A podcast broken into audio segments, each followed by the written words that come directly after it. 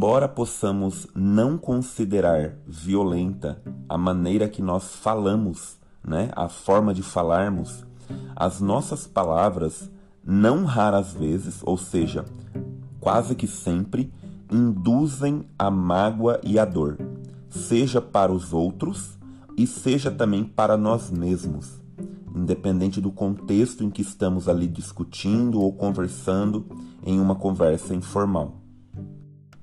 E aí, quando nós começamos a ter consciência de que as nossas palavras elas podem ferir como elas ferem as outras pessoas e a nós mesmos, dependendo da maneira como nós nos tratamos, porque é muito comum pessoas que cometem erros, cometem falhas, é, e talvez você seja essa pessoa que, que se pune, que começa a falar mal de si mesmo né, que começa a se agredir, a se ferir, porque você não fez do jeito que era para fazer.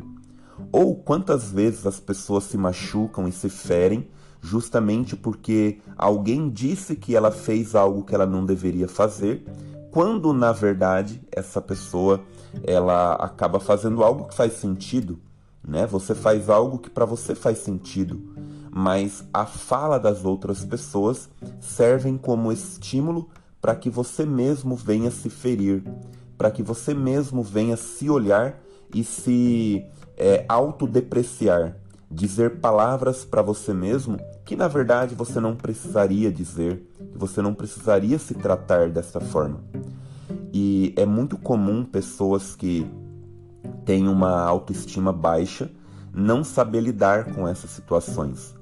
E é muito importante porque pessoas assim entram num processo, às vezes, de um tratamento para deixar um vício, para deixar uma, uma maneira, um comportamento ou uma atitude que ela sabe que não é boa. E quando essa pessoa ela vem a ter uma recaída, ela acaba que se punindo mais ainda. Ela acaba que se autodepreciando mais ainda. Ela acaba que fortalecendo uma crença que é negativa para ela mesma e isso dificulta o processo do crescimento, do desenvolvimento. Então, por que, que eu estou dizendo isso? Porque isso tudo em conjunto nos faz é, se desligar daquilo que a gente deveria estar ligado, que é a compaixão dentro das relações, que é o cuidado com a maneira que nós falamos com as pessoas e também conosco. E claro que, como seres humanos, a gente tem que dar atenção para um mundo de coisas. Mas o que eu queria chamar a sua atenção hoje é que muitas vezes, diante de conflito, de discussões, nós, ao olharmos a nossa atitude e perceber aonde nós erramos, nós começamos a nos tratar mal. Então, por que, que nós fazemos isso? Por que, que você se trata tão mal assim? Por que se autodepreciar desta forma? Será que você faria isso se o seu amigo ou a sua amiga estivesse passando pela mesma situação que você passa? Será que você diria ao seu amigo o quanto ele é tolo? O quanto ele foi idiota, digamos assim? Né? O quanto ele é um inútil e quanto ele não deveria né, nem existir?